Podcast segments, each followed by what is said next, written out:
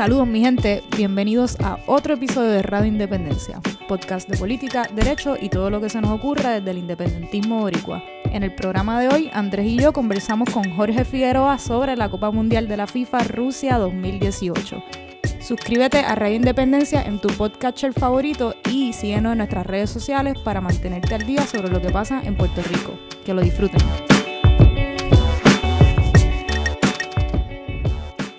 Saludos mi gente, bienvenidos a otro episodio de Radio Independencia. Como siempre, Andrés González Verdecía con ustedes y Adriana Gutiérrez Colón. Uepa, saludos a todo el mundo.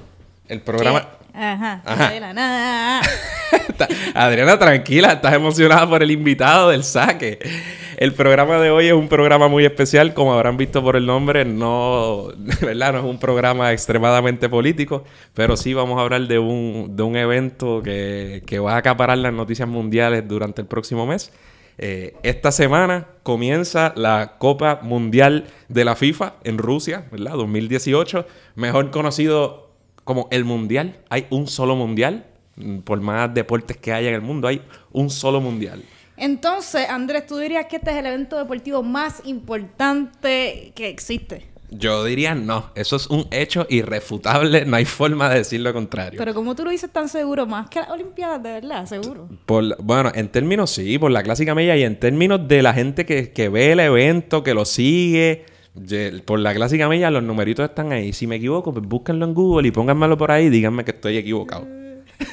y el Super Bowl y otros eventos importantes en Estados Unidos, por Dios. no me, no, eh, tripea. Pues la copa empieza el 14 de junio, que es eh, esta semana. A lo mejor ya cuando están escuchando esto ya comenzó. ¿Hasta el qué? ¿Día sí qué? Hasta el 11 de julio. Vamos a ver si nuestro invitado de hoy lo tiene más claro, pero hasta, hasta julio. Ahorita lo buscamos y ya se nos olvidó. Sí, no lo apuntamos. Ok. Eh, y para hablar de este tema, a pesar de que nosotros somos abogados y por definición somos expertos en este tipo de temas también, ¿verdad? Como, como en todo lo demás, eh, decidimos traer a, alguien del Corillo de Radio Independencia, alguien que ¿verdad? nos ha ayudado mucho en este proceso eh, y que es el que más sabe de fútbol, balompié, soccer, como usted le quiera llamar.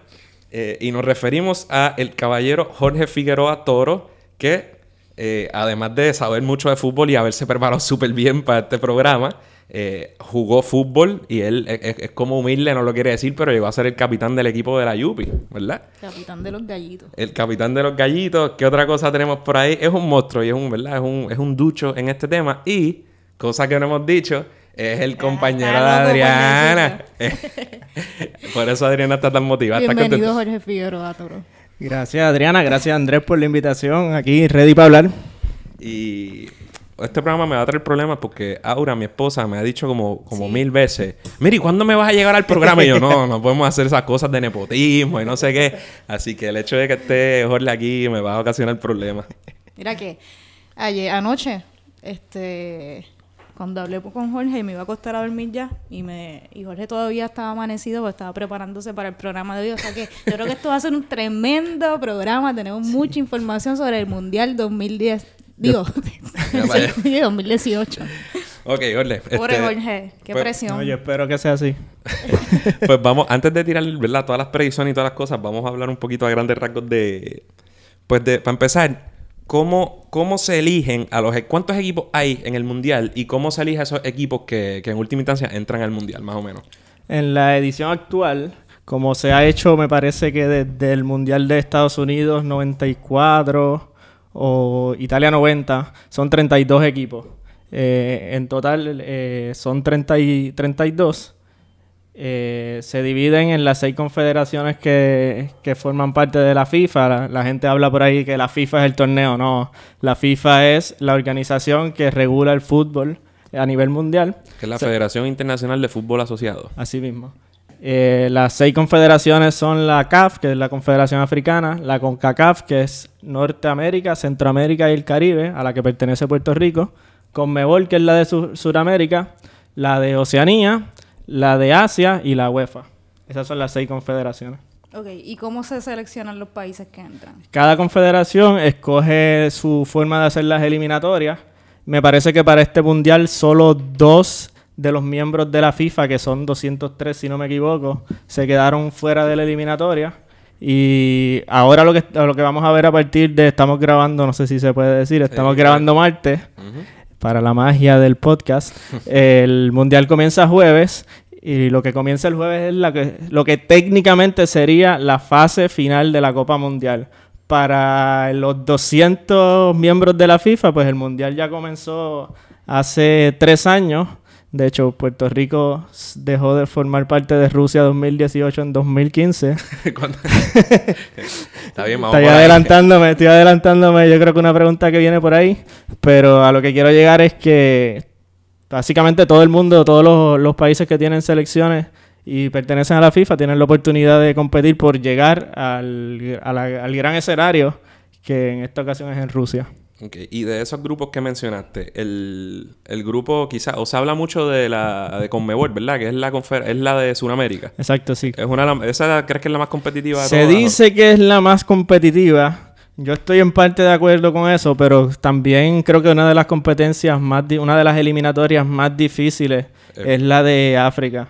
La de África en las primeras rondas, yo creo que si te caes de, en, un, en, un, en un mal partido, te quedas fuera. Pero ¿a qué atribuye eso? Porque obviamente no me, en términos de calidad futbolística no es mejor que por ejemplo Europa. Eh, Exacto. Pero ¿y a qué atribuye entonces que se va a competir? Menos espacio. Sí, yo creo que también el formato. En Europa es un formato más clásico de grupo. En, en África ¿Cómo que más clásico de grupo? ¿Qué significa? Eh, como sería una liga que se divide, obviamente, como va a ser esta primera ronda del mundial, que son ocho grupos. Y ahí si no hay, eso es algo que a la gente, a los que no son fanáticos del fútbol le molesta, los empates. Pues en estos formatos de liga, tres eh, obtienes tres puntos si ganas el juego o un punto si lo empatas. Así son las eliminatorias de, de, de UEFA, que es Europa. Y eso sí, al final es- son complicadas un poco. Al final hay un repechaje entre los mejores terceros lugares. Es un poco complicado. Ok, y el, y el grupo de chatitas, porque yo creo que el grupo de América del Norte, ¿verdad? Se suele ver como... Es, yo podría decir que es el de Oceanía, de hecho. Esto lo tengo en los apuntes para cuando hablemos de, de Australia. Australia geográficamente obviamente está en Oceanía, pero ellos decidieron por motivos de competencia cambiarse a la, a la Asociación de, de Asia. Así que ellos, ellos están compitiendo contra todo lo que es, yo creo que de, de Palestina a la derecha, si vemos el mapa del mundo, hasta allá, hasta Australia. Ok, ahora vamos a pasar a las regiones. Antes de hablar de los brackets y a ver cuáles son los favoritos aquí de cada cual, que va a constar en récord quién va a ganar de nosotros tres el bracket. Y Adriana, tiene- ya tienes un mal récord porque le apostaste a Cleveland, un pequeño paréntesis, y cogiste una pelita en las finales del NBA, Está pero nada, bien, para Es un, adelante. un desliz, pero nada. Me voy a reivindicar ahora. Y ya te dije que si quieres apostar por el BCN, las apuestas están abiertas. Está Lo que pasa es que Andrés tiene miedo ahora. No voy a apostar ahora. Ah. Vamos, vamos, vamos a hablar del mundial. Ok. América Latina. Los evidentes son Brasil y Argentina. ¿Qué otros equipos, cómo, cómo va la cosa en América Latina? ¿Qué otros equipos son buenos? Digo, todos los equipos son buenos, pero además de Argentina y Brasil, ¿qué otros te gustan? Como dices, Brasil es el favorito para mí. Yo creo que para mucha gente también lo es. Favorito de todo. De favorito para, para ganar el sexto campeonato sería de, de Brasil.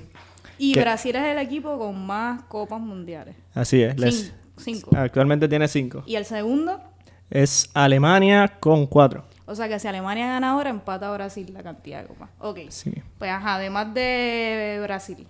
Pues además de Brasil y Argentina, que ahorita vamos a hablar de Argentina, ese tema puede causar, causar controversia. ¿Hablamos ahorita de Argentina o hablamos Pues- ahora de Argentina? Yo sea. diría que Uruguay, Uruguay tiene un grupo fácil en primera ronda. Cualquier cosa en ese grupo de Uruguay que no sea Uruguay como primero de grupo, pues sería una sorpresa.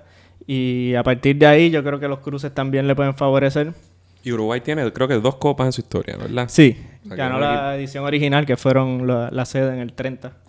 O sea, que es un equipo, y es un equipo, ¿verdad? Con mucha tradición también. Y Uruguay, obviamente, tiene entre sus caballitos a Luis Suárez. ¿Qué otros caballitos tiene Uruguay? Tiene no? a Luis Suárez y a Cavani, yo creo que esa Ay. esa dupla delantera yo creo que va a dar muchos dolores de cabeza. Y en defensa, hablando de, du- de duplas, tiene a la defensa a las defensas centrales de Atlético de Madrid, Diego Godín y José Jiménez, que son compañeros de equipo de todos los días y ahora lo llevan a la selección. Y no solo de eso, que estamos hablando de veteranos como Godín, Suárez y Cavani, es que tienen jóvenes como Betancourt de Juventus, Nández de Boca, que al complementarse con ese grupo que viene trabajando junto por, yo diría ya, me parece que tres mundiales seguidos, pues se supone que este, que, que posiblemente sea el último mundial de Godín, Suárez y Cavani, pues quieran despedirse en grande. Y no me extrañaría que sea también el último mundial del, del coach de ellos, que es Tavares. Y Argentina, además de Messi. Tiene un. Yo, tiene buenos jugadores. Tiene de los que conocemos todo el mundo. Tiene a Macherano, tiene al Kun Agüero, tiene a Di María.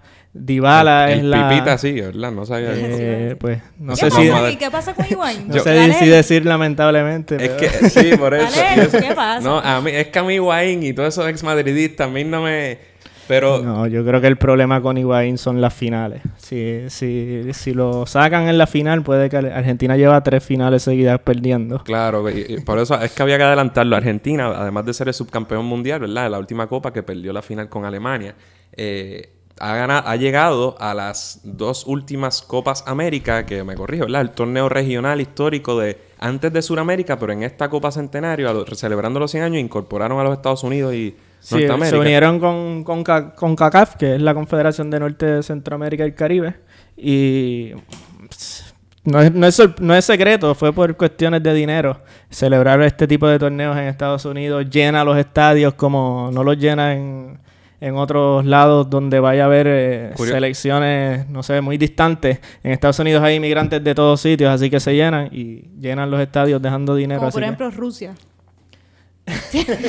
¿Tú crees que se... ¿Cómo? cómo? Bueno, eso Fíjate, curiosamente, curiosamente, la la- según los datos que está ofreciendo FIFA, la mayoría de los boletos vendidos son para rusos y el, la segunda posición, los más que han comprado boletos son gente de Estados Unidos. Yo atribuyo a que eso mismo, a que son eh, inmigrantes radicados en Estados Unidos que están viajando, porque no sé, si el que no se había enterado hasta este momento, Estados Unidos se quedó fuera de este mundial, no, no está participando. Oye, pero es que además 300 millones de personas, hay, hay gente para llenar. Sí. o sea, Estados Unidos tiene un montón de gente. Y de hecho, puede que ahí eh, caigamos por inevitable, digo, desafortunadamente, eh, caigamos nosotros, digo, yo no viajo, pero gente que conozco que viaja, yo creo que los, los meten ahí en ese bonche de... Ah, porque, bueno, porque Ah, también cómo se compran los, los boletos para los juegos es otro revolú. Pero Sí, era un sorteo, uno tenía que inscribirse. De hecho, están haciendo unos IDs que nos cuentan como la visa, sí. Sí. Yo creo que por, e- de ahí es que sacan el cálculo. es todo un proceso. Pero ah, volviendo a Argentina, no, un poco... Argentina tiene un chorro estrellota. Lo que no sé es si se están poniendo un poco viejos, pero como estábamos diciendo, más que la edad, yo creo que es el millaje, porque el haber llegado a una final del Mundial, a dos finales de Copa América y perder, yo creo que la presión, no solo la presión brutal que hay sobre Messi y ese equipo, sino que ya estar tan cerca en varias ocasiones, no sé si la posibilidad de llegar a otra final, no sé cuán, cuán real sea en este caso, además de que están un poco viejos, no creo. Me voy a tirar al medio. Yo desde hace como un mes estoy diciendo que no creo que Argentina pase de primera ronda. Primera ronda, ¿te refieres fase de grupo o octavos de final? Que se, Fase cuel- de- se cuelgan a la soltada. Ahora no estoy tan seguro. Vamos a, tra- vamos a ver cómo le expli- Ya Vamos a ver cómo te le tiras- explico. Vamos a ver medio- cómo le explico. Ya que tú te tiras al medio, vamos a tirarme a Andrés. Yo- Quien pone en la final, Yo puse- Argentina. no solo lo pongo en la final. Ganando Argentina. Argentina en penal. Yo llevaba, yo llevaba, qué sé yo, uno, dos, tres, desde que perdieron la Copa, la, la última Copa América, yo dije, bueno, pues esto se jodió, se la fue el bote. Y, y Messi en ese momento se retiró de la selección y después Exacto, volvió. el- ¿Por qué? o sea, se perdió el juego contra Chile, que de hecho Chile es otro equipo que se quedó fuera de este mundial, Gran ausente de América Latina. que es bicampeón de América y se quedó fuera. Eh, y lo primero que dijo cuando llegó al camerino fue que se terminó la selección para él.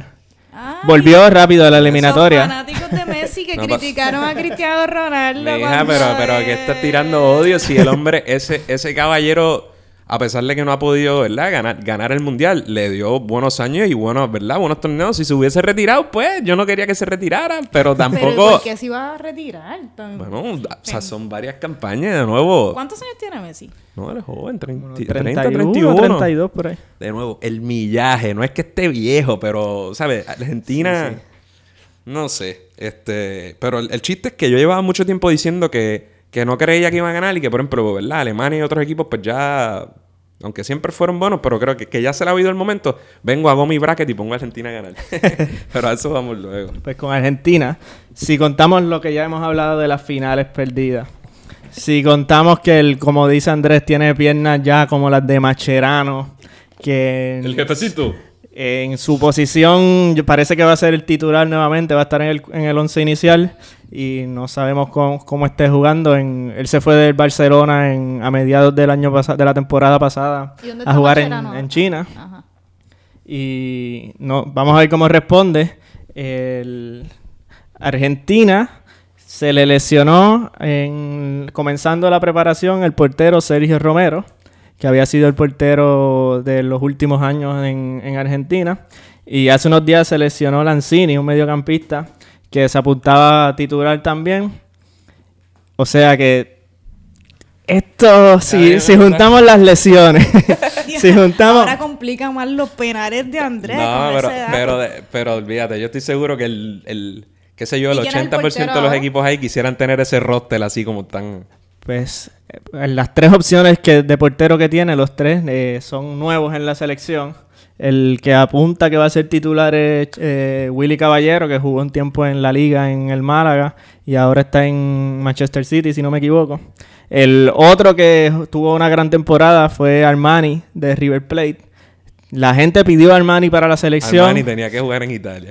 En Italia, pero a mí, en, en Argentina. suena- San Paoli lo complació con Armani y hay quien dice que Armani debería ser el, el titular. Lo que pasa con Caballero y Armani es que no han jugado un partido oficial de- con, con el equipo argentino, así que es una incógnita cómo van a responder. ¿Y de eso nos enteramos cuándo? Eh, ¿El día del juego? Ponle media hora antes. Ok. No, se casi siempre se filtran o en las mismas ruedas de prensa lo- los entrenadores anuncian cuál va a ser el equipo. Parece que va a ser Willy Caballero. No sabemos si va a cambiar eso de aquí a, al sábado. Me parece que Argentina juega el sábado ya. Ok, vamos a mudarnos de continente. Empezamos por América Latina por razones obvias y sentimentales, pero el campeón actual es el equipo alemán. El equipo alemán que ganó la Copa Confederaciones el, el año anterior. Un- Para los que no lo sepan, la Copa Confederaciones es la copa que se juega siempre en el lugar que va a ser la sede. El año Sí, antes... es como un ensayo para el mundial. Pero bien chistoso que nunca en la historia del mundial había sucedido o ha sucedido que quien gana la Copa Confederaciones al año, al año siguiente gana el mundial. Así mismo. Eh, De hecho, Alemania ganó el mundial, dicen que con un equipo C. Un equipo B, era el, era el equipo el, equipo de, alternativo, el que jugó la Copa Confederaciones. Eh, una máquina, son no, un- tienen la máquina aceitada, saben cómo, cómo jugar, saben a lo que juegan. Llevan ya como cuatro generaciones ya, o cuatro mundiales por decirlo así, en el tope siempre. Eh, yo creo que tenemos que contar con Alemania, ya sea para los últimos cuatro. Alemania, sin embargo, perdió la, Eurocopa. En la, Euroco- en la Eurocopa.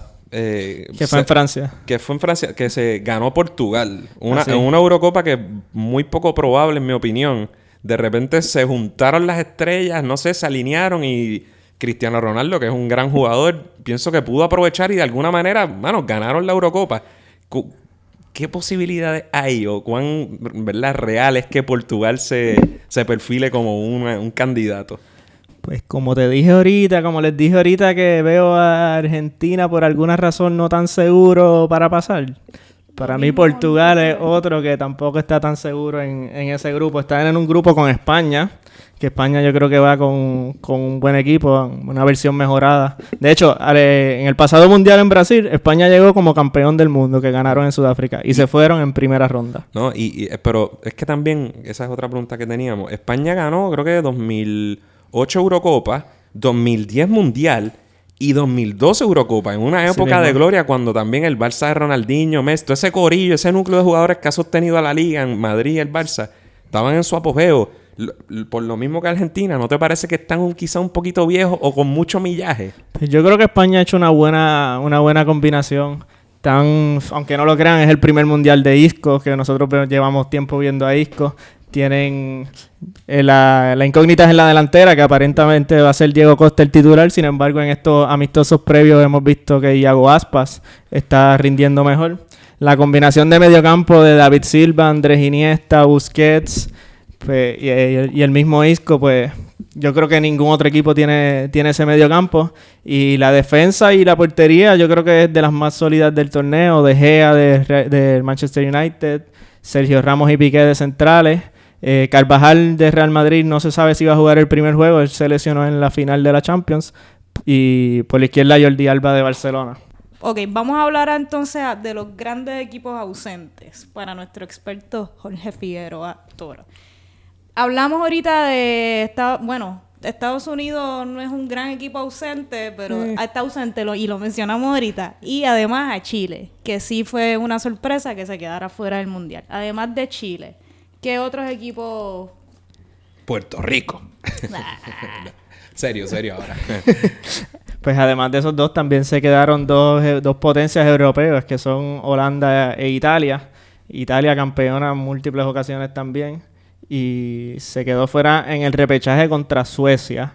Que Suecia, la estrella más conocida es Ibrahimovic. Slatan, que ya estuvo que, poniendo hoy. Sí, lamentablemente no va a jugar. Yo lo Pe- hubiera querido ver ahí. Ok, pero... Porque esto es un Él se retiró, él se retiró de la, de la selección y curiosamente ahí la selección clasificó. Pero, claro, pero... Y Zlatan Ibrahimovic, que siempre ha sido un personaje que pasó por el Barça sin pena ni gloria, ni... eh, y ahora está jugando en el Galaxy en Estados Unidos. Pero él, él es... él- o sea, él todavía está en su apogeo o él está un cohete explotado. Bueno, yo creo que búscate en, en YouTube el primer gol en el Galaxy. Está Entró, llevaba, Está llevaba bien, como no- cinco minutos. Claro, es el MLS, hay Eh, que ver claro, igual coño, sí, no- cómo compara eso. Pero jugó muy bien en Manchester United y de hecho le renovaron el contrato. Lo que pasa es que se lesionó el, el ligamento an- anterior cruzado. Y, Y bueno que es en FIFA, con ese, con el Latan es que yo le gano a Jorge en FIFA. Este, y Holanda, hermano, el- un poco lo que yo recuerdo de Holanda en el Mundial fue 2000, fue el de Brasil o fue el anterior que Sí, bueno, finalistas, Por eso y que tuvo un Digo, desen- semifinalista, Claro, y que perdieron contra Argentina, Argentina en, en penales, penales. pero Robens y el otro delantero que eran unas bestias, unos animales. Y, y yo creo que, ¿verdad? Con esa eliminación fue, fue el retiro temprano para esos jugadores, Robben, que, que cargaron a, le- a, a Holanda. Sí, los mexicanos, el eh, Robben es famoso en México Sí, por por el- la, la, la piscinita. el no ¿cómo era penal. Ajá, porque se tiró, ¿cómo le llamaban eso? Ángel, me- un compañero de la oficina me estaba hablando de eso hoy, creo que le llamaban la piscinita, algo así, porque se tiró Sí, bien. un clavado, se tiró. y el árbitro lo compró. Y qué bueno que sale el tema ahora de los árbitros. Yo creo que algo de lo que se ha hablado poco es que por primera vez en la Copa Mundial de la FIFA se va a estar, se va a estar utilizando el videoarbitraje. Eh, nosotros lo conocemos como el replay. En, en específico para sí, en específico para el fútbol van, vamos a tener unos árbitros en, en una cabina que van a estar pendientes a las cámaras para observar lo que sucede en la cancha y corroborar eh, jugadas específicas. De hecho, ellos pueden hacerle la indicación al árbitro que está abajo en la cancha para que revise una jugada. Ahí se va a detener el juego y el árbitro va a tener que ir al, al- a la pantalla para ver la jugada y revisarla. Esto a mí no me gusta gusta. mucho. Se nota que estás poniendo cara. Pero parece que era inevitable, todo el mundo lo pedía ¿Por qué no y, llegó. Por Bueno. detener, porque se detiene el juego. Como dijeron en la intro, pues fui jugador y yo creo que... O sea, que tú eres un actor, o sea, que tú eres un actor y no quieres que te cojan el... Bueno, hay cosas en el juego que se le saca provecho y ahora va a ser un poco más No difícil. hubiera, Sí, pas- no futbolista, hubiera sí. existido. Mira, yo, yo creo, sobre ese asunto del fútbol, la verdad, verdad, no, no conozco la minucia, pero esto sale en muchos otros deportes. Y ah, yo creo que uno no debe estar parando el juego, sea en béisbol, baloncesto, lo que sea, cada cinco minutos. Y esto y, el- y son oportunidades infinitas. Eh, sí, casi, casi siempre son jugadas de, de gol, fuera de lugar, o faltas o agresiones que lo detectan los árbitros arriba. Lo que sí es que esto se probó en la Copa Confederaciones del año pasado y era anticlimático porque en lo que se revisaba un gol pasaba uno o dos minutos y tú tenías o que aguantarte el grito de gol por dos minutos que le quita toda la emoción que tiene un gol o tenías que después de haberlo celebrado pues Volver con, volver con la cara triste porque te quitaron el, gol. Eso, es un buen punto, pero un poco el fútbol de, todo, de todos los deportes, pienso, bueno, lado de algunos deportes, como que dado que hay tan pocos goles, yo pensaría que por lo menos la revisión de los goles es algo que me tiene sentido y con, lo que no pondría mucha resistencia de antemano. Es verdad lo que tú dices, que le quita un poco la... ¿Verdad? ah, vamos a revisarlo todo, pero, pero hay, como son tan poquitas jugadas y eso, y eso unos penales que piten mal ¿verdad? en el área, o, un fuera de lugar bien craso al final del juego, o si la bola entró o no, como que, mano, me parece que tiene un buen argumento el hecho de que, diablo, tenemos la tecnología, ¿cómo no vamos a revisar esto? Pues. De hecho, hay, hay un equipo que debuta en este mundial que es del área de nosotros, de acá, es centroamericano, que es Panamá que si el videoarbitraje hubiera existido para la eliminatoria, posiblemente no estuviera ahí. Panamá se clasificó en ese último juego con, lo que le llaman un gol fantasma. La bola nunca entró a la portería, pero los pasó cerca del poste, los jugadores salieron a celebrar y Panamá después de eso anotó un gol en el ochenta y pico, acabándose el juego y pues están hoy en su primer mundial. Ah, pues, para el carajo Ok, pues antes de, lo último, antes de tirar los brackets.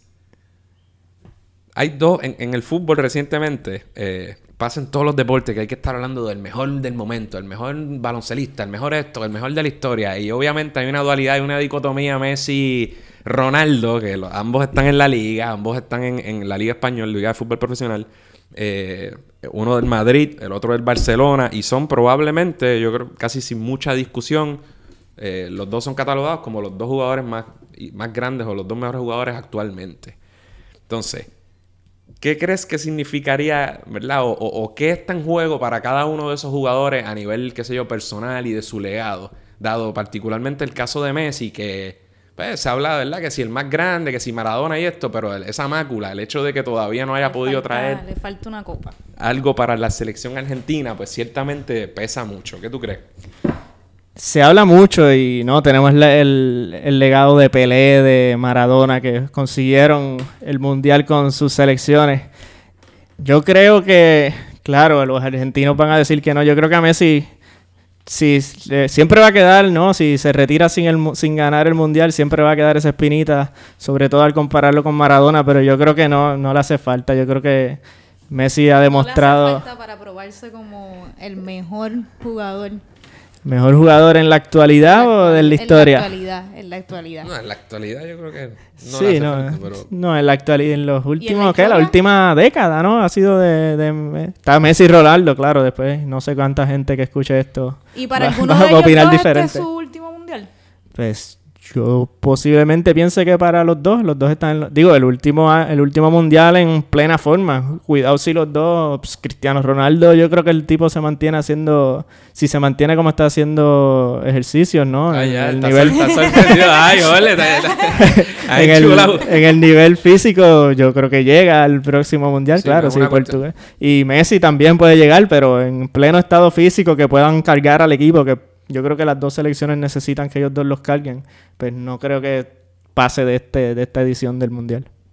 Todos nos impresionamos con los abdominales de Cristiano Ronaldo. Ah. no lo niegues, ah. Andrés. No lo ah. niegues, Andrés. Ah, yo soy, olvídate, yo soy Team Messi. A mí Ronaldo, aunque le cogió cariño desde que... pero curiosamente, cuando Portugal ganó la Euro, Cristiano no jugó la final. Estaba se salió lesionado en la primera mitad. Él fue casi, casi asistente del coach en esa, en esa final. Yo todavía no me explico cómo Portugal logró ganar la Eurocopa. De verdad que es algo... Y, y además, algo que hay que decir, creo que Portugal llegó tercer lugar en, una, en un mundial no muy lejano. No sé si fue Italia 2006.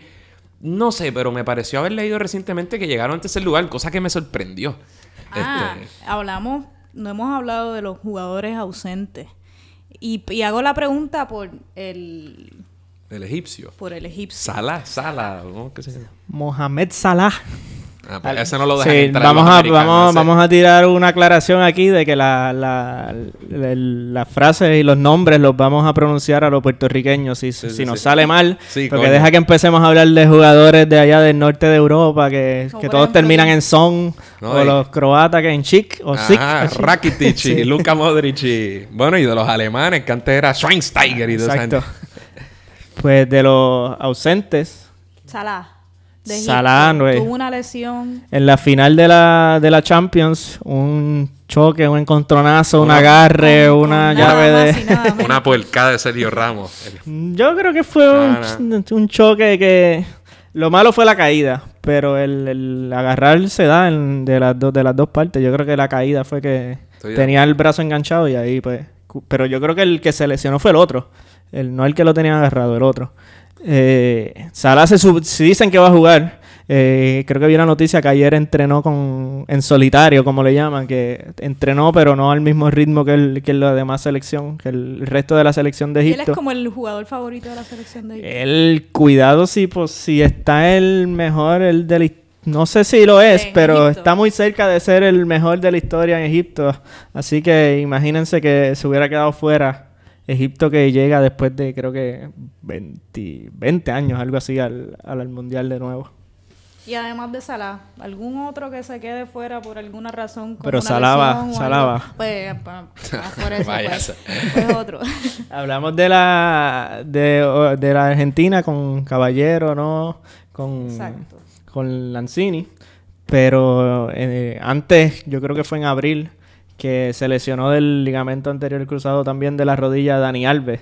Que ese es otro de los que Brasileño. posiblemente cierre su ciclo con, con su selección y se quedó fuera del mundial. Ese es bueno. Ese no Pues, lo sabía. pues vamos a, vamos a lo que vinimos. Vamos a tirar las predicciones. Tengo por aquí mi bracket.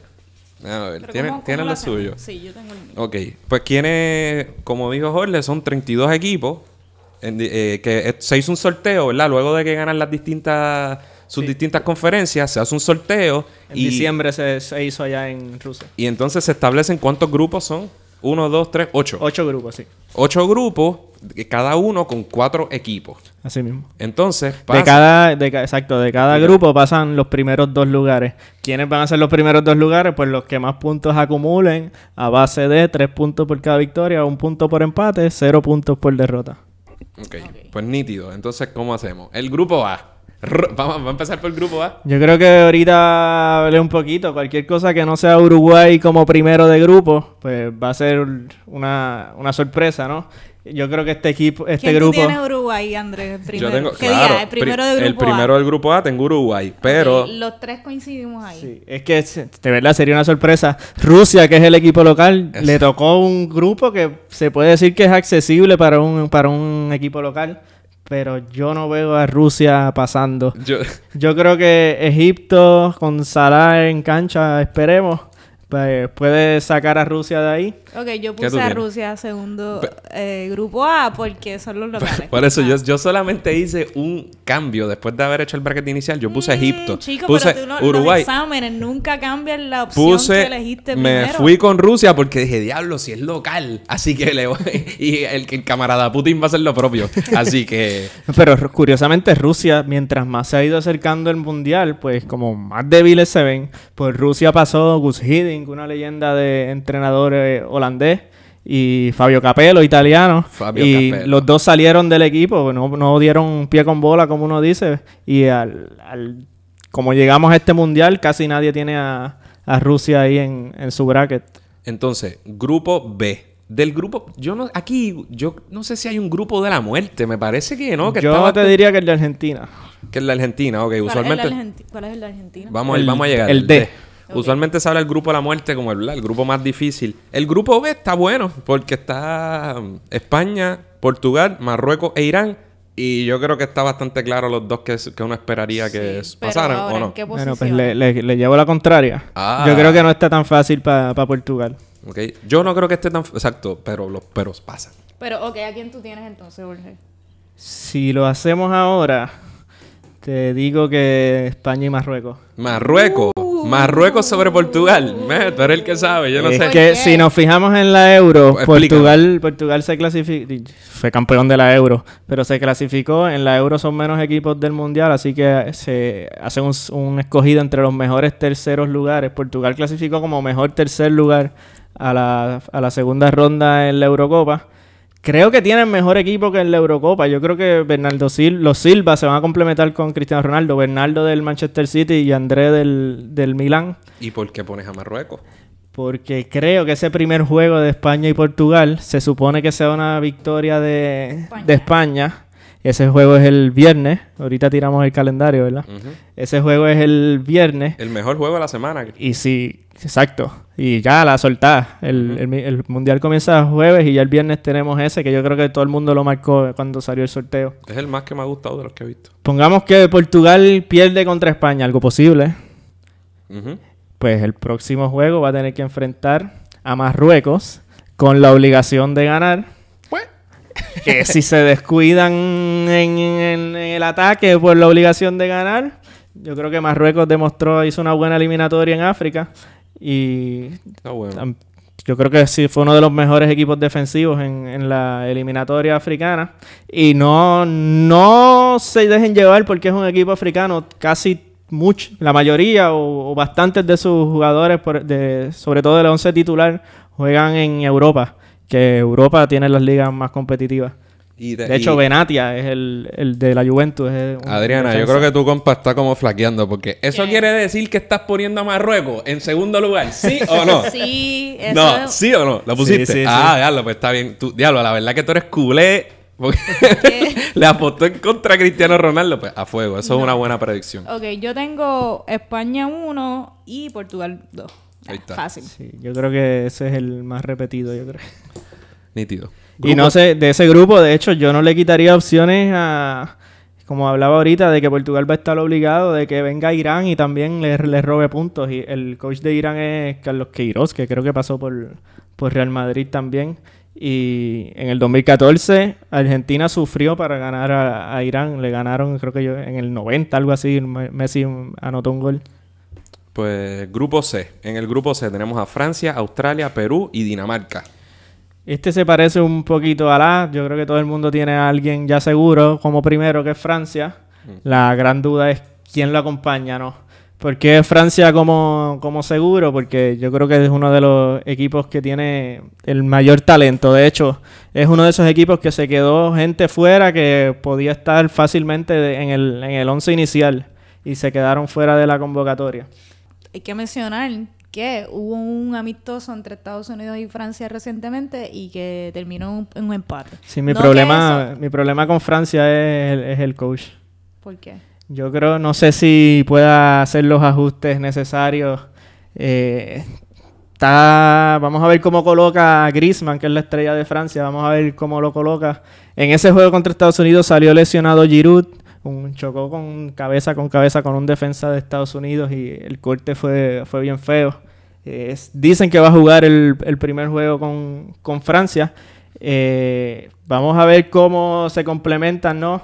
Francia, Francia tiene a Griezmann, tiene a Giroud, tiene a Mbappé, que Mbappé, eh, hoy que estamos grabando en el entrenamiento, sufrió un golpe y se tuvo que retirar. Dicen que no es serio, pero cuidado que Mbappé, que posiblemente sea el jugador joven que, que más impresiona en este mundial, cuidado si se, si se pierde ese Mm. primer juego, aunque sea.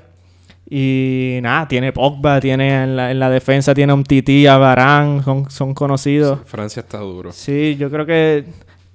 No sé si equipar en calidad a, a un Alemania, a un, a un España, pero del talento, yo creo que es una de las que más talento tiene. Pues, mano, en ese grupo C yo puse en segunda posición, en primera Francia y puse en segunda posición.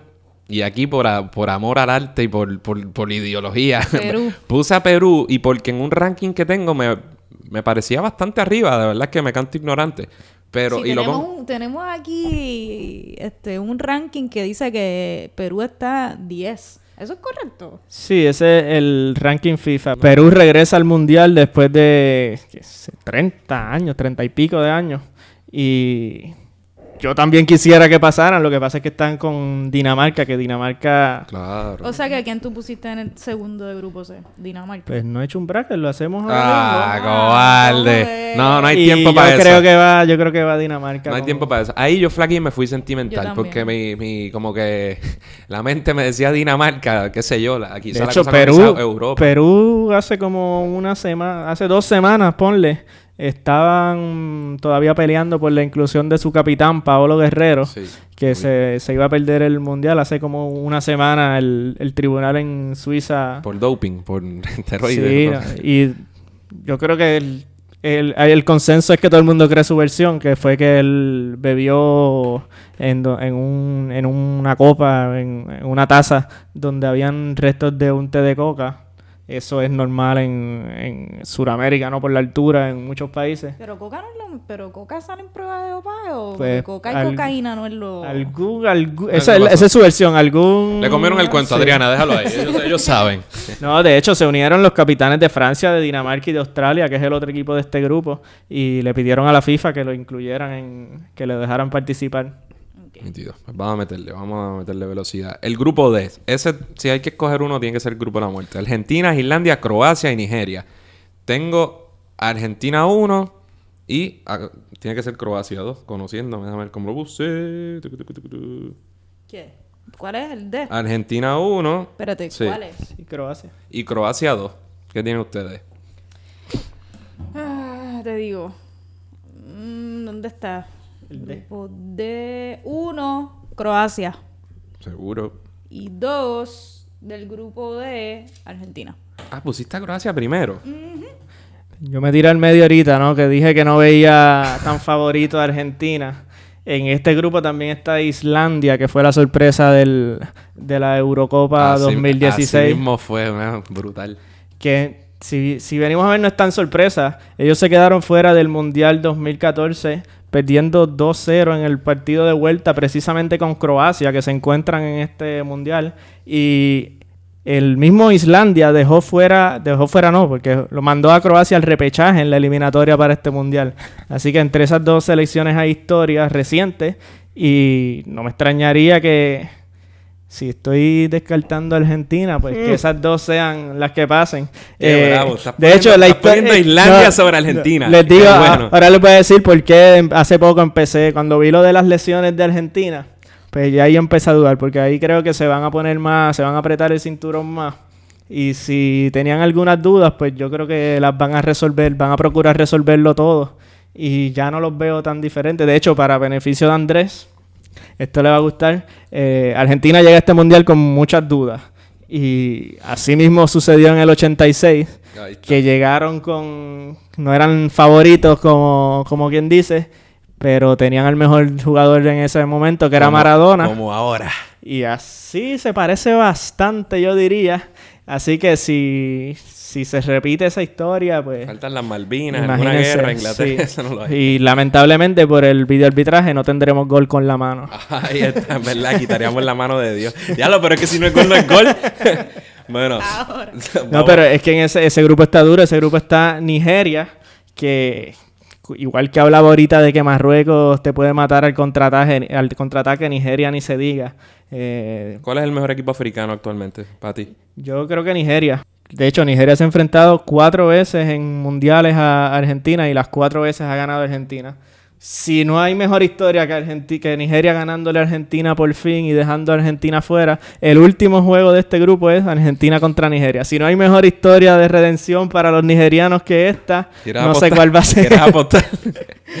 Y. Croacia, pues Croacia tiene el mediocampo de Modric, Rakitic, Kovacic, en la delantera Mandzukic, y todos los. Y todos los chich. en la, todos de- los chich. en la Huele defensa Lobren no son tan regulares como, como uno quisiera con ese, con ese equipo, ¿no? Con el talento que tienen. Pero de que le pueden dar batalla a cualquiera, pues claro que sí. Este, ok. Mano, en la fase de grupos, vamos a, vamos a mencionarlos y ya, porque nos estamos deteniendo demasiado y, y falta torneo. Grupo E, Brasil, Suiza, Costa Rica y Serbia. Coño. Brasil número uno y... Bueno, yo puse a los ticos. Mira, yo hablando y... Y ahora, y ahora estoy titubeando. Sí, yo sí. Yo puse Brasil 1, segundo Costa Rica. Me fui con los ticos también. Ahí entra en, en juego el, el amor. Sí, ahí está en, en- con dos europeos. Brasil es el, el seguro de todo el mundo, pero Suiza solo perdió contra Portugal en la eliminatoria al Mundial. En el 2010, no sé si se acuerdan que el primer juego del 2010 de Suiza le ganaron a España. Esta es la última generación de Suiza, o la- el último grupo ¿no? que viene de la generación de, do- de sub-17 2009, que fueron campeones del mundo. Yo creo que pueden estar ahí peleando el pase con, con Serbia. Costa Rica es casi idéntico a la edición de 2014. Llegan con mayor experiencia. Eso definitivamente le- les va a servir a ellos. Pero ahorita hablábamos de piernas. Costa Rica es el, junto con Panamá, son los dos equipos de mayor edad. Así que hay que ver cómo responden. Tienen a, ahora, para ver si ahora me dicen madridista, tienen a Keylor Navas. Sí, que yo creo que es eso es un seguro ahí atrás. Eso es un monstruo. Ok. Entonces, pero ¿a quién pusiste en segundo lugar? Suiza. Tengo Brasil y Costa Rica. Vámonos con Costa Ahí Rica. está. Pero, de hecho, de Serbia, que es el cuarto equipo de ese grupo, fíjense en Milinkovic Savic. Ahorita hablábamos de Ibrahimovic, pues ima- imagínense a Ibrahimovic, un tipo así de 6'3, pero jugando en medio campo. Después de este mundial, parece, se lo están sorteando, todo lo quieren muchos equipos de Europa. Jugó en la Lazio el, el año pasado. Grupo F, Alemania, México, Suecia, Corea del Sur. Me parece que Alemania debe ir Sí, en primera posición. Alemania seguro. Y aquí otra vez. Nos fuimos en Latinoamérica o Suecia. No me lo creo yo mismo, pero metí a México. Yo también. Bueno, pues está difícil porque Está difícil. ahorita dijimos que Sue- Suecia dejó fuera a Italia. Estoy loco, me fui latino, olvídate. Pero lo malo de México es que siempre sale un chisme o algo. Osorio, desde Eh, si no es en la cancha, pues es, es fuera de la cancha. Eh, y hace como una semana viene siendo noticia una fiesta que tuvieron los jugadores no muy, no, no, no muy amistosa, digamos.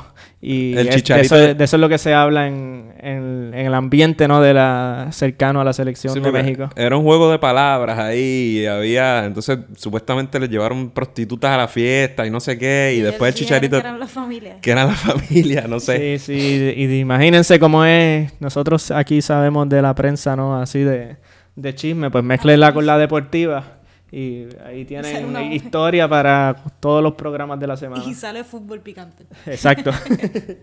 Ok, el grupo G. Tengo como primero de grupo, tiene que ser Bélgica. Yo ¿dónde tengo está? Bélgica. Sí, Bélgica es seguro. De hecho, en el Mundial del 2014 todo el mundo daba a Bélgica como, como uno de los, de los posibles semifinalistas. Me extraña que para este Mundial la gente no lo tenga tan presente, pero es la igual que hablaba de Costa Rica, es la misma generación que estuvo. Aunque sí, ahora está Nainggolan se quedó fuera. Vermaelen, el, el central de Barcelona, parece que está medio lesionado. Pero tienen en el mediocampo a De Bruyne y Hazard. Tienen en la portería a Courtois. Tienen en la delantera Lukaku. eh, la defensa, como les dije, Vermaelen, Company, que es otro también que arrastra lesiones. Hay que ver cómo, cómo, cómo llegan esos dos. Pero Bélgica tiene, tiene el talento para estar cuidados y cuartos o quizás semifinales. Y en segundo lugar tengo a un equipo de mucha tradición que en años recientes ha decepcionado, pienso yo, una y otra vez, pero es el equipo quien quizá el país que inventó el fútbol o que lo esparció por el resto del mundo, por, por todas las colonias que tenía y demás, que es Inglaterra.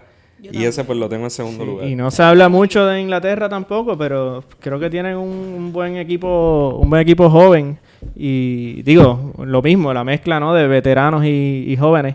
Pero cuidado también con, con Inglaterra, así como, como Bélgica, que nadie lo tiene muy presente para colarse ahí entre los, entre los cuartos finalistas. Es una palabra que me acabo de inventar. Pero sí, pueden llegar allá. Y por último, en el grupo H, Polonia, Senegal, Colombia y Japón. Tengo Polonia en uno y a Colombia dos. Yo, yo tengo lo mismo invertido. Tengo yo creo que primero este- Colombia y dos Polonia. Yo creo que este es el grupo más abierto. Yo creo que que- cuidado si Sí, Japón, pues no, no, no lo vemos tan posible. Pero Polonia, de nuevo, otra selección eh, europea que, que viene jugando juntos desde hace tiempo, con Lewandowski como la gran estrella haciendo goles. Y Senegal, Sadio Mané, que anotó el gol en la final de la Champions de Liverpool. Y Colombia, Colombia es otro equipo que sufrió una lesión, el, el del medio, el defensa, el lateral izquierdo titular, se lesionó la rodilla, el ligamento también, eh, hace como una semana. Y de hecho, alguien que regresa de una lesión similar es el Tigre, Radamel Falcao, Radamel que, Falcao que se, se perdió. perdió. el Mundial de Brasil en su mejor momento y ahora llega y yo estoy seguro que va a tener ganas de jugar y, y ese grupo puede pasar cualquier cosa entre esos tres. y Colombia es bien chistoso porque para esta clasificación acá- en el lado de acá en Sudamérica, el último día todavía no habían entrado ni Argentina, ni Colombia, eh, Chile todavía no se había eliminado, no estoy seguro. Yo creo que Chile ya estaba eliminado, eliminado. sí. El punto es que al final, pues entró Colombia, este, y entra Argentina con la majestuosidad de Messi, que mete no sé cuántos Exacto, goles. Sí, esa es otra cosa para pensar en, en cuán bien o cuán mal le puede ir a Argentina en este mundial. Argentina casi no llega al mundial. Así es. Y Colombia, entonces, Radamel Falcao se pierde el mundial anterior, que era el caballo, y James Rodríguez tiene un mundial de ensueño, lo cual le, le, bueno, le, le confiero, le gana un contratazo con el Real Madrid ahí mismo. Sí. Este, Yo creo que que es- suerte. lo que es la vida. una de las cosas que se puede esperar de este mundial. Posiblemente el mejor jugador del mundial termine en, en Real Madrid. Eh. De hecho, ya Real Madrid anunció hoy que el, el coach de España, en el, de la selección de España, bien anticlimático, pienso yo, lo anunciaron hoy que va a ser el próximo coach de Real Madrid que dejó fuera Y- así. y- Que Zidane re- se renunció al puesto. Y, y si, diablo, qué manera. Ellos ganan la Champions otra vez. Y entonces tweets y comentarios súper negativos de sus jugadores. De repente, en una semana después, su técnico insinuando que se van. Y entonces, Zinedine Zidane, que está en la cima de todo en términos de, de- de ser un técnico de un equipo de fútbol, de repente renuncia. Y no sé, ¿qué tú crees? A lo mejor se va a dirigir Francia pronto, en algún momento. Si yo fuera presidente de la Federación Francesa, aunque fuera a dos semanas del Mundial, yo sacaba al coach de Francia, de Champs, y ponía a Zidane. Yo creo que Zidane, más que en juego, demostró que pudo manejar ese camerino con jugadores con mucho ego. Y si, pudo- si pudo manejar ese camerino, pues el de, el de Francia que está lleno de talento, pues, pues, podría ser también, podría ser fácil manejarlo para él. Ok, nítido.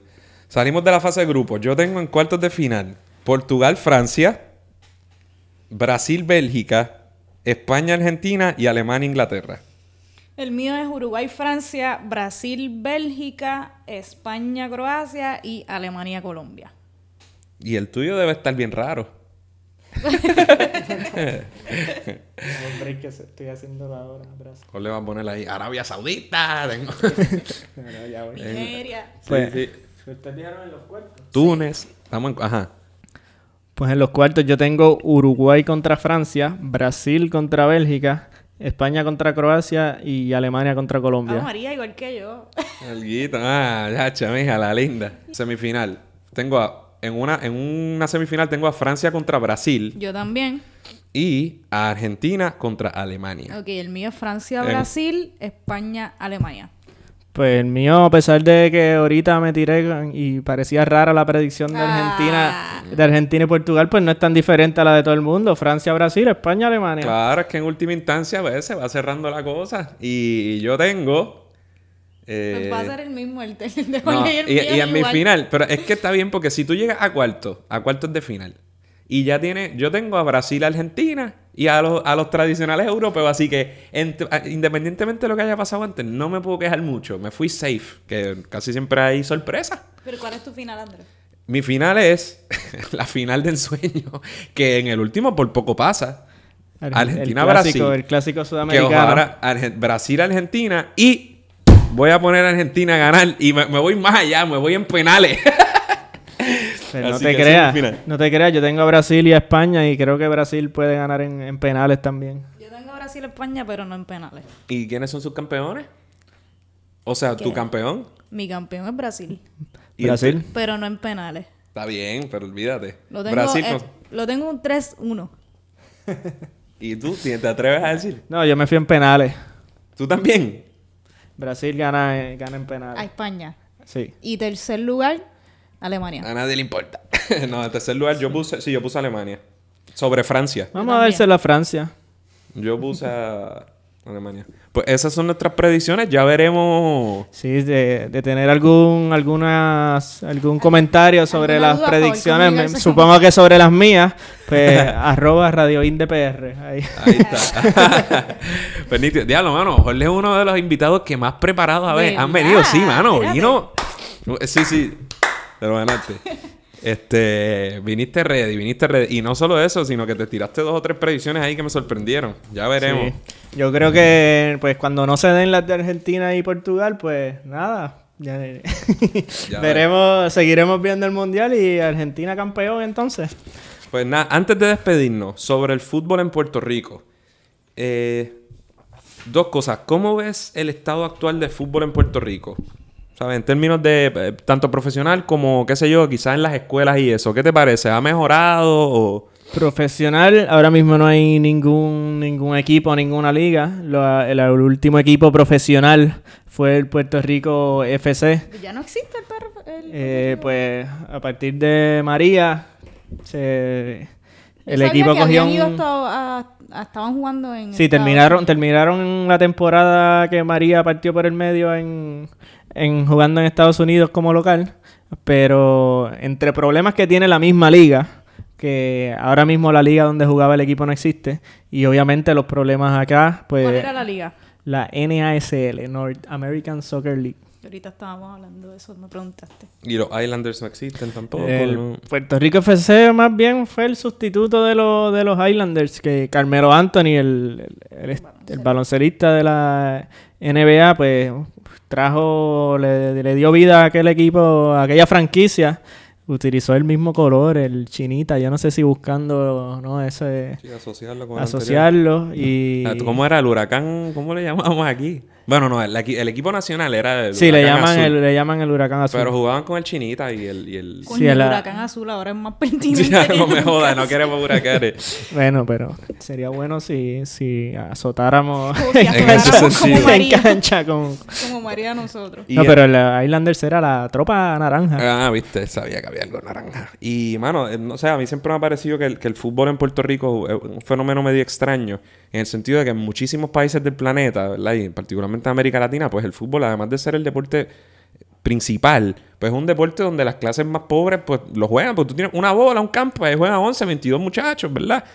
En Puerto Rico, no sé, yo creo que al revés, que ojalá me equivoque, pero veo donde quizás más se juega, o por lo menos que hay mucho, se le da mucha no- notoriedad de, de manera positiva, es en colegios quizás más adinerados, privados, del área metro. ¿Qué tú crees? ¿Tú crees que eso es una apreciación correcta? Pues yo creo que hay mucha gente con, con esa percepción. Yo diría que posiblemente aumentó de los 90 para acá, que se crearon estas academias de fútbol en, en, Área metro. en área metro principalmente, exacto. Y son con el modelo este americano gringo de, de invierte en tu muchacho, deja aquí una mensualidad que el, el futuro puede ser que tenga una beca en, en la universidad y se pueda pagar los estudios. Pero en la historia yo creo que de los mejores, los- las mejores fábricas que tenemos aquí, como quien dice, de jugadores, pues han sido eh, en el área metropolitana Quintana, eh, Se la hagan los yo huevos. creo que exacto, que icónica. aquí.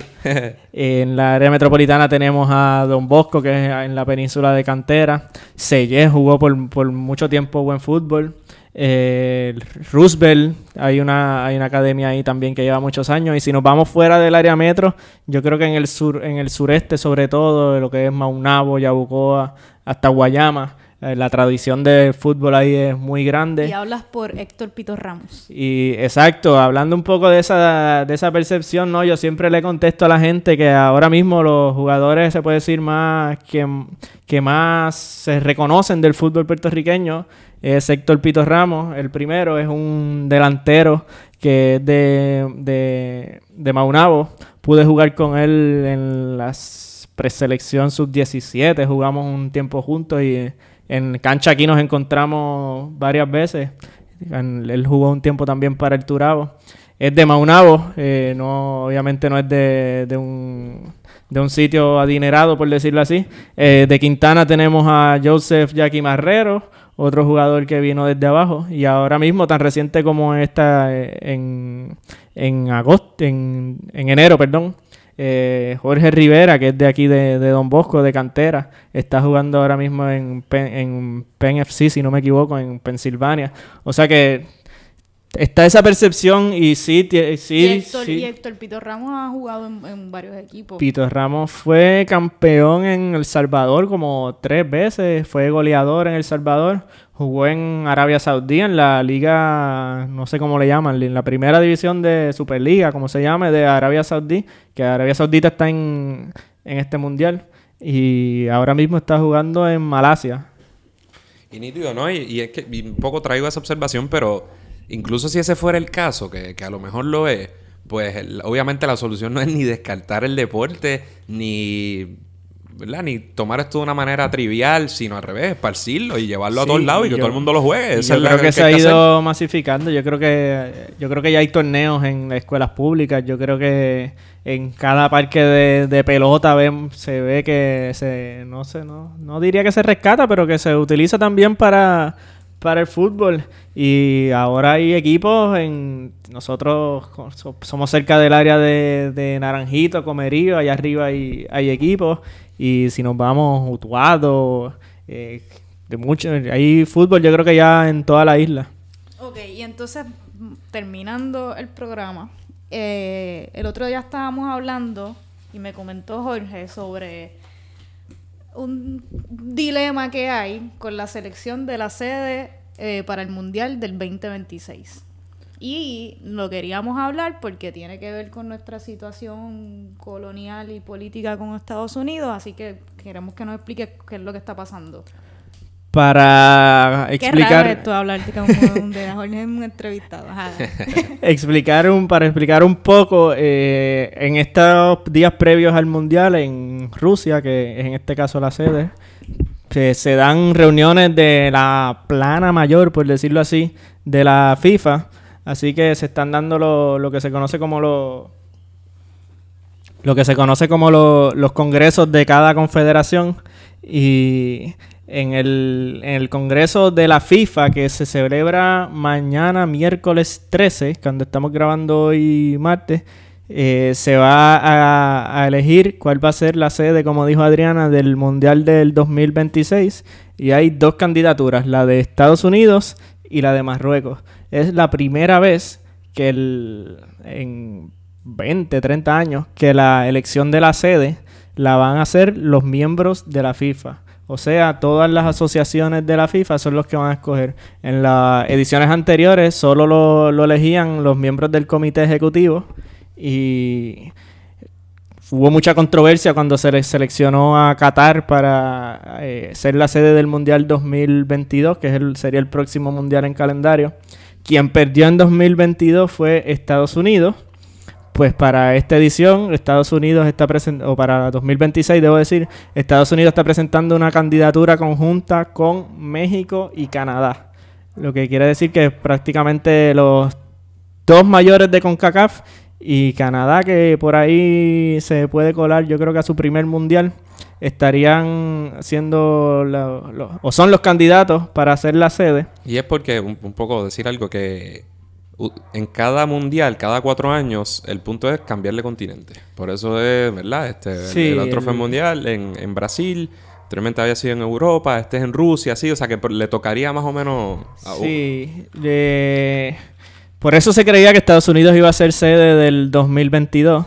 Lo que pasa es que apareció una mano misteriosa, ¿no? Y muchos de los votos fueron para Qatar.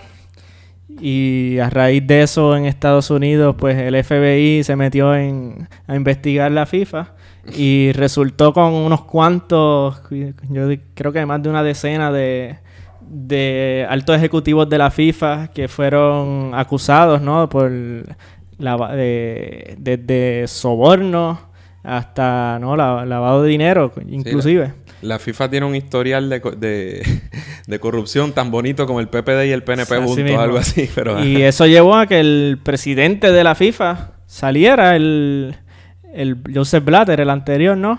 Y un poco de esa riña entre la vieja plana de, de la FIFA, los que llevan más tiempo, y la nueva plana es lo que está, es la batalla que hay ahora mismo entre, entre Marruecos, que es la otra candidata para albergar el Mundial del 2026, con Estados Unidos, Canadá y México.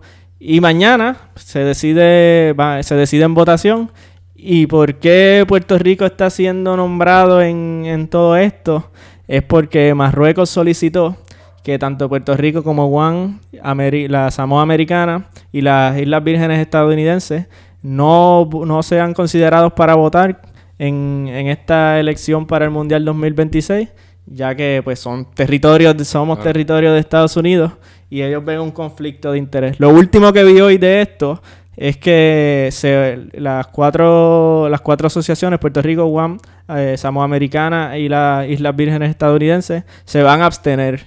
Pero la reacción de Marruecos es que ellos no quieren que se abstengan, sino que sean inhabilitados de votar. Esto se lo todo parece indicar que se va a llevar mañana al voy a hacer un, la- un vocabulario de ustedes al floor Al del floor. Congreso de, de la FIFA y allí se de- decidirá si Puerto Rico finalmente vota o no vota, pero lo que también quiere decir esto es que la elección está cerrada, que en un principio se veía Estados Unidos casi seguro para, para ser sede del Estados Unidos, Canadá y México, para ser sede del, del Mundial y pues parece que se están peleando hasta el último voto. Mano, pero qué, qué nítido. Y para que vean, gente, para los que sigan negando la importancia del estatus, mire, hasta aquí estamos, porque eh, un poco, eh, muchas veces se habla de la soberanía deportiva de Puerto Rico, y es algo que a mí.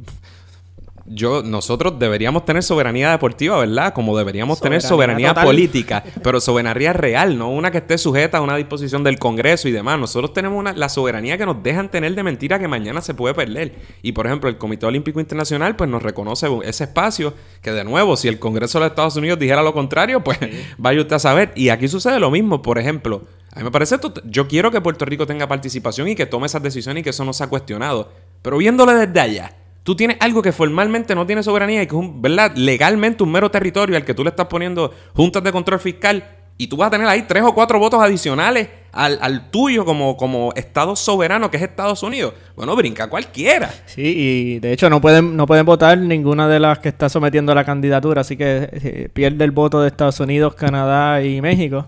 Y si resulta que tampoco pueden votar los cuatro territorios, pues ahí son siete votos que no cuenta Estados Unidos, Canadá y México para, para la elección de la sede del Mundial. Y parece que Marruecos está más cerca de lo que parecía en, en un principio.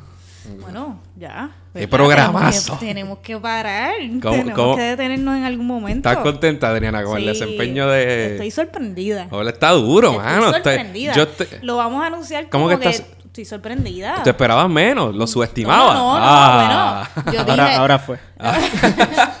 no, pero me sorprendió de la excelente ejecutora que tuvo aquí, el Ahí desem- está. su desempeño en este programa.